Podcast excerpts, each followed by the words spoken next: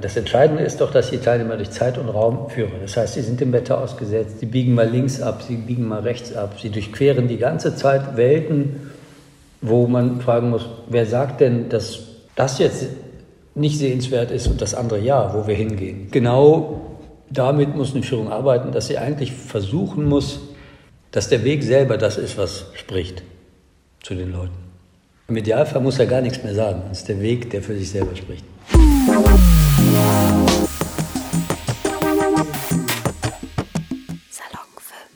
Hallo, herzlich willkommen bei Salon 5. Ich bin Alison. Äh, wir sind gerade hier bei Pakt Zollverein, nämlich ist heute ein sehr, sehr besonderer Tag.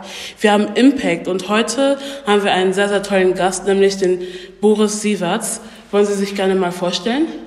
Also mein Name ist Boris Sieverts. Ich bin Reiseführer, Stadtführer, mische mich auch manchmal in Stadtentwicklungsfragen ein, besonders in meiner Heimatstadt Köln.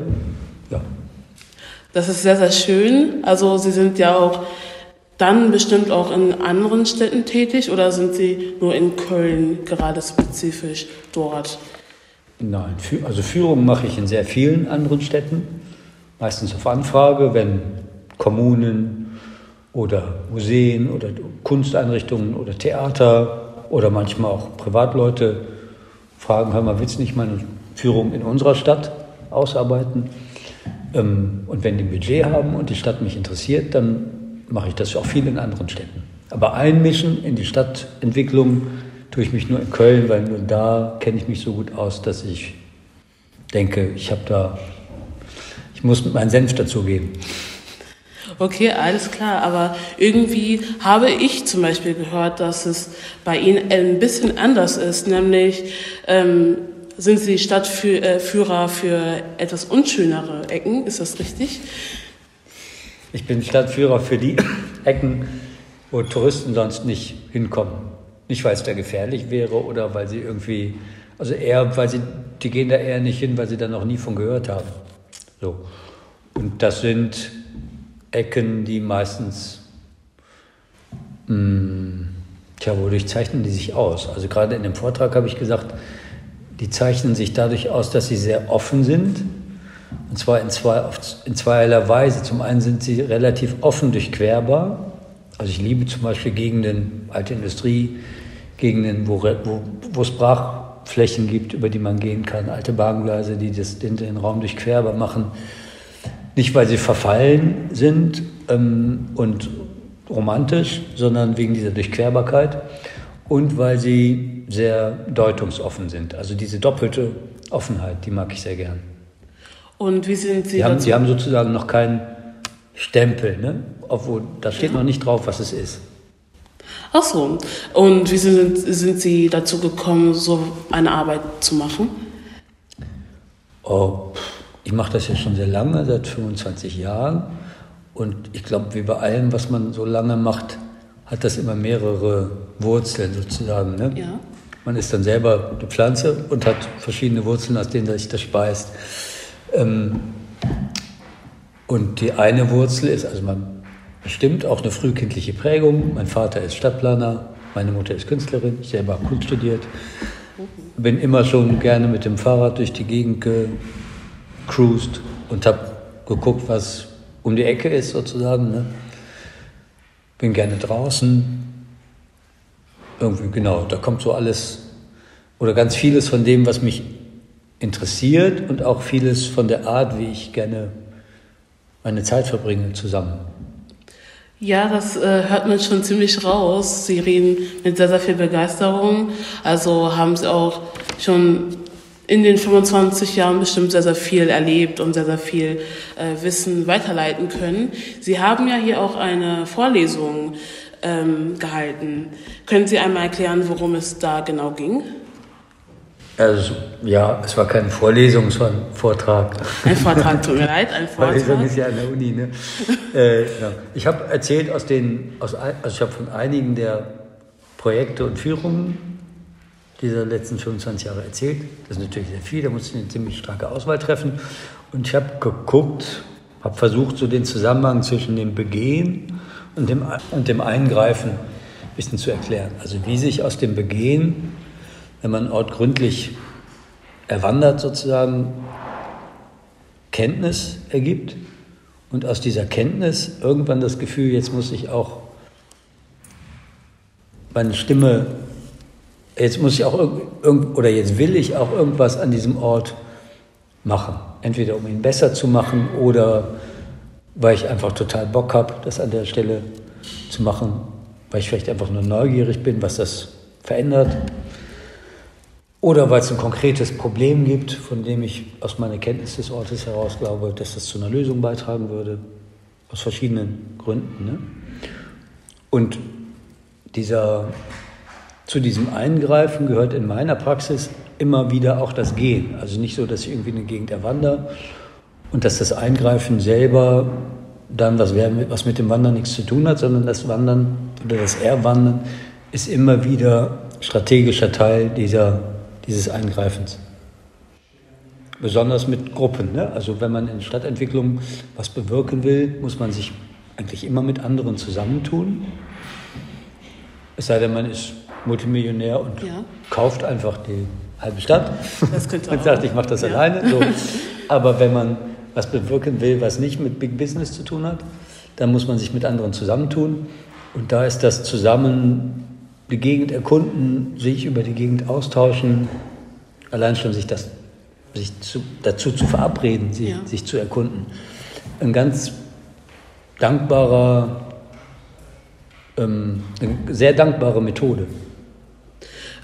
Haben Sie denn eine bestimmte Zielgruppe, die Sie mit Ihren Rundführungen ähm, erreichen. erreichen wollen? genau. Äh, nee, also meine Zielgruppe sind alle. Ich will alle erreichen. Sie wollen alle erreichen? Ja. Ähm, gibt es ne, ähm, nämlich eine, auch eine Gruppe, wo Sie sagen, diese habe ich leider noch nicht so erreichen können und ich möchte mehr mit dieser Zielgruppe machen? Mhm, also im Laufe der Jahre habe ich bei, je nachdem, was es für ein Projekt war, habe ich so das Gefühl, dass ich alle, alle irgendwie mal erreicht habe, aber natürlich nicht alle überall. Ne? Also es ist dann schon so, dass man oder dass ich an dem einen Ort oder bei der einen Aktion mehr diese erreiche, bei der anderen mehr alle. Aber ich finde das auch gar nicht so schlimm. Also wenn ich sage, ich will alle erreichen, dann heißt das, dass mir alle willkommen sind ne, und ich das ja. schön finde. Aber ich muss nicht jedes Mal alle erreichen. Ähm, das Schöne ist, dass bei den Sachen, um die es mir geht, die Leute, die daran teilnehmen und die sich dafür interessieren, tendenziell die sind, die relativ gut in der Lage sind, viele andere mitzudenken. Nicht alle, aber viele. Ja. ja also sind Leute, die nicht nur in ihrem eigenen Interesse da mitmachen, sondern die schon auch das große Ganze im Blick haben. Natürlich mit, den, mit, mit allen blinden Flecken, die jeder von uns hat. Ne? Also ist ja klar, niemand kann ja wirklich das Große und Ganze überblicken. Deshalb ist man schon immer auch darauf angewiesen, dass sich viele Leute einmischen. Aber es ist was anderes, ob diejenigen, die sich einmischen, versuchen, die anderen, die nicht da sind, dabei sind, mitzudenken oder von vornherein nur ihr eigenes Interesse verfolgen. Ne? Ja, finde ich auch. Ähm, es ist sehr, sehr interessant, jetzt so von Ihrer Arbeit zu hören, weil ich hatte jetzt einen kleinen anderen Eindruck, muss ich Ihnen ehrlich gestehen. Das habe ich selber noch nie so gehört. Man hört nur natürlich äh, von Stadtführern und ja, wir zeigen die ähm, Orte, die sehr, sehr attraktiv aussehen, die Orte, die vielleicht ein bisschen Kultur und Geschichte haben. Aber bei ihnen finde ich, dass es sogar ein bisschen tiefer geht als bei Menschen, manch anderen Stadtführern. Dementsprechend äh, finde ich auch auf jeden Fall bemerkenswert, dass sie so eine Arbeit machen, weil ähm, zum Beispiel kann ich mir gut vorstellen, dass viele oder einige, vielleicht können Sie mir ähm, da zustimmen, dass Sie gar nicht so wissen, dass es sowas wie Sie zum Beispiel gibt, jemand, der wirklich in den ähm, anderen Teilen geht und da halt auch ähm, Rundführungen macht und da auch ähm, wirklich richtig rein in die Geschichte geht und was die Menschen dort bewegt. Mhm. Ähm, können Sie dazu was sagen? Ja, ich glaube, das, also das Problem mit den meisten, ich sage jetzt mal sogenannten Stadtführungen, ich nenne es eigentlich immer sogenannten ja. Stadtführungen, ist, dass sie eigentlich gar keine Führungen sind. Sondern das sind so, das sind Abklappern. Ja. Von, ne, die gehen von einem interessanten oder für sie interessanten Ort zum anderen und dazwischen muss man halt irgendwie Strecke zurücklegen. So.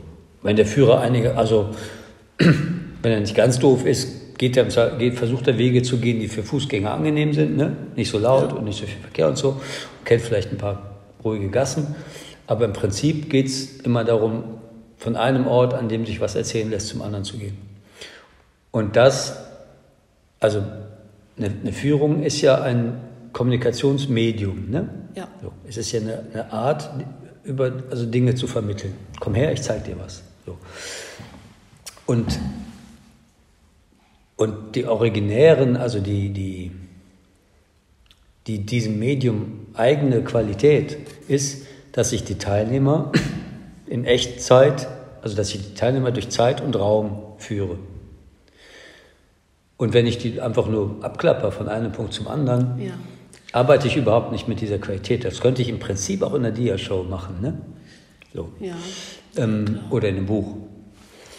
Und äh, genau, das Entscheidende ist doch, dass die Teilnehmer durch Zeit und Raum führen. Das heißt, sie sind dem Wetter ausgesetzt. Es gibt, sie biegen mal links ab, sie biegen mal rechts ab. Sie durchqueren die ganze Zeit Welten, wo man fragen muss, wer sagt denn, dass das jetzt nicht sehenswert ist und das andere ja, wo wir hingehen. Vielleicht ja. ist ja das, wo wir gerade durchgehen, sehenswert und das andere nicht. So, ne? Wer setzt das eigentlich? Ja, ja. Und, damit, und genau damit muss eine Führung arbeiten, dass sie eigentlich versuchen muss, und da ist man dann schnell bei der Choreografie, also bei dem bewusst komponierten Weg, dass sie versuchen muss, den Weg selber, der Weg ist das Ziel, ist, das, ist der falsche Ausdruck, dass der Weg selber das ist, was spricht zu den Leuten. Und im Idealfall fügt der Reiseführer noch ein bisschen was dazu, aber muss, nee, andersrum, im Idealfall muss er gar nichts mehr sagen. Das ist der Weg, der für sich selber spricht. Das ist sehr, sehr schön gesagt. Ähm, aber es ist auch ähm, bestimmt so, wie Sie es sagen. Ähm, manche Stadt, äh, Städteführer haben leider, leider ähm, das Problem, dass sie auch nicht viel Input in den reintun, wo sie gerade hingehen oder wie sie auch gerade meinten. Ähm, die Stadtführer gehen äh, zu ganz ruhigen Orten hin, da wo es jetzt zum Beispiel nicht sehr, sehr laut sind. Sie achten auf das, was gerade geschieht, damit es vielleicht den ähm, Leuten, die da mitmachen, die Teilnehmer besser geht. Aber sie sind ja nicht so. Sie wollen ja genau, dass ähm, sie alles mitbekommen, was in den Orten geschieht, wo sie sie hinbringen. Ist das richtig so? Ich will, dass sie alles mit, mitbekommen, was unterwegs ist. Es gibt nicht ja. den Ort, wo man hingeht und den Ort, durch man durchquert, sondern es ist alles eins. Ne? Okay. So. Ja. Genau. Man durchquert eigentlich, man durchquert die ganze Zeit. Man geht weniger irgendwo hin, man durchquert die ganze Zeit. Danke. Ähm, zur nächsten Frage. Mhm. Ähm, Sie sind Mitgründer der Metropolit Metropolitan Trails Academy. Was ist das genau und was war Ihre Motivation, diese zu gründen? Mhm. Die Metropolitan Trails Academy. Also die habe ich nicht allein gegründet, sondern ähm, die haben wir mit vielen gegründet. Ich glaube, insgesamt sind wir, oh, müsst ihr jetzt mal zählen, da sind Kollegen aus Marseille dabei, aus Athen, aus Bordeaux, aus Paris, wow. äh, aus Köln, aus Mailand, aus London. Ich glaube, das war's. Und es sind im Laufe der Zeit, also das waren die Gründungsmitglieder sozusagen, und dann sind jetzt im Laufe der Jahre, seit es gibt, noch viel mehr dazugekommen. Es ist ein sehr großes Netzwerk geworden.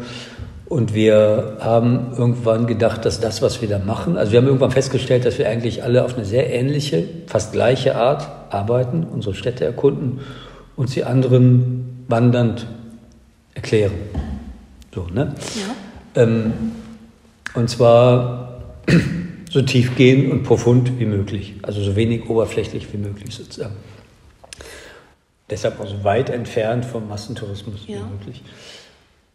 Und haben festgestellt, dass wir dabei sehr ähnliche Methoden anwenden, zu denselben Schlüssen kommen. Und dass das Ganze so ja, eigentlich so systematisch ist, ist uns so im Abgleich miteinander aufgefallen, dass das Ganze so systematisch ist, dass man es eigentlich super lehren könnte und auch sollte, und zwar an Unis ja. und Schulen, also sowohl an Schulen als auch an schwerpunktmäßig, sage ich mal, Architektur und Urbanismus, Hochschulen, Stadtplanungshochschulen. Wird es aber nicht. So, das Gehen durch die Stadt ist kein eigener, ähm, kein eigener, wie sagt man, Studiengang. Ja. Ähm, und ist auch nicht systematischer Bestandteil von anderen Studiengängen. Ja, dann haben wir uns gesagt, dann, wenn es das an der Uni nicht gibt, dann machen wir jetzt unsere eigene Online-Uni dafür. Das ist die Metropolitan Trails Academy. Aber auch sehr, sehr schön, dass sie so, so verbreitet sind. Das ist ja viele europäische Länder, dann haben wir noch London.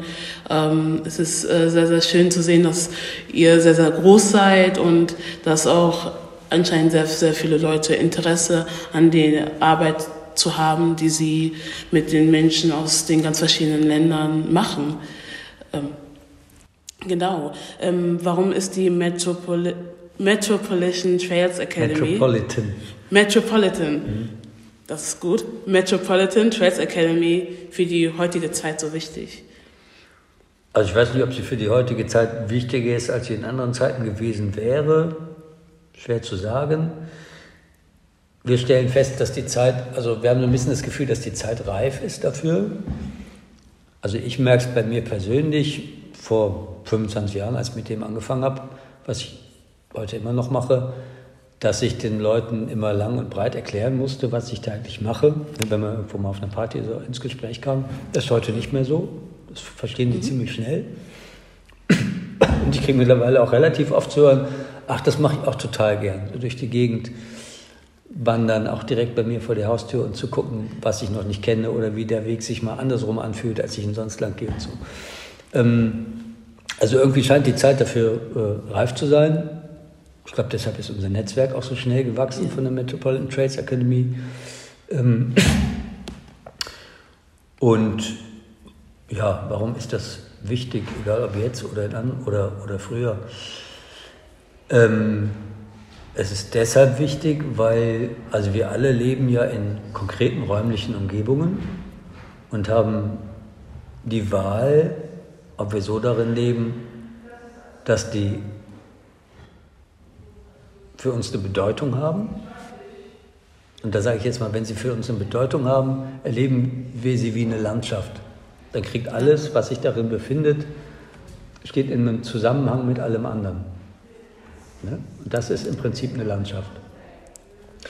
Ähm, oder ob wir in einer Umgebung leben, die uns eigentlich jenseits unserer eigenen vier Wände schon nichts mehr sagt, wo die Dinge vereinzelt und zusammenhanglos, für uns vereinzelt, ne? es ist ja immer eine Sache der Wahrnehmung, für uns zusammenhanglos und vereinzelt in der Gegend rumstehen und die Erde in der Bibel würde jetzt stehen, öd, und leer ist. Ne? So, oder wüst und leer heißt das, glaube ich, in der Genesis. Die Erde, und die Erde war wüst und leer.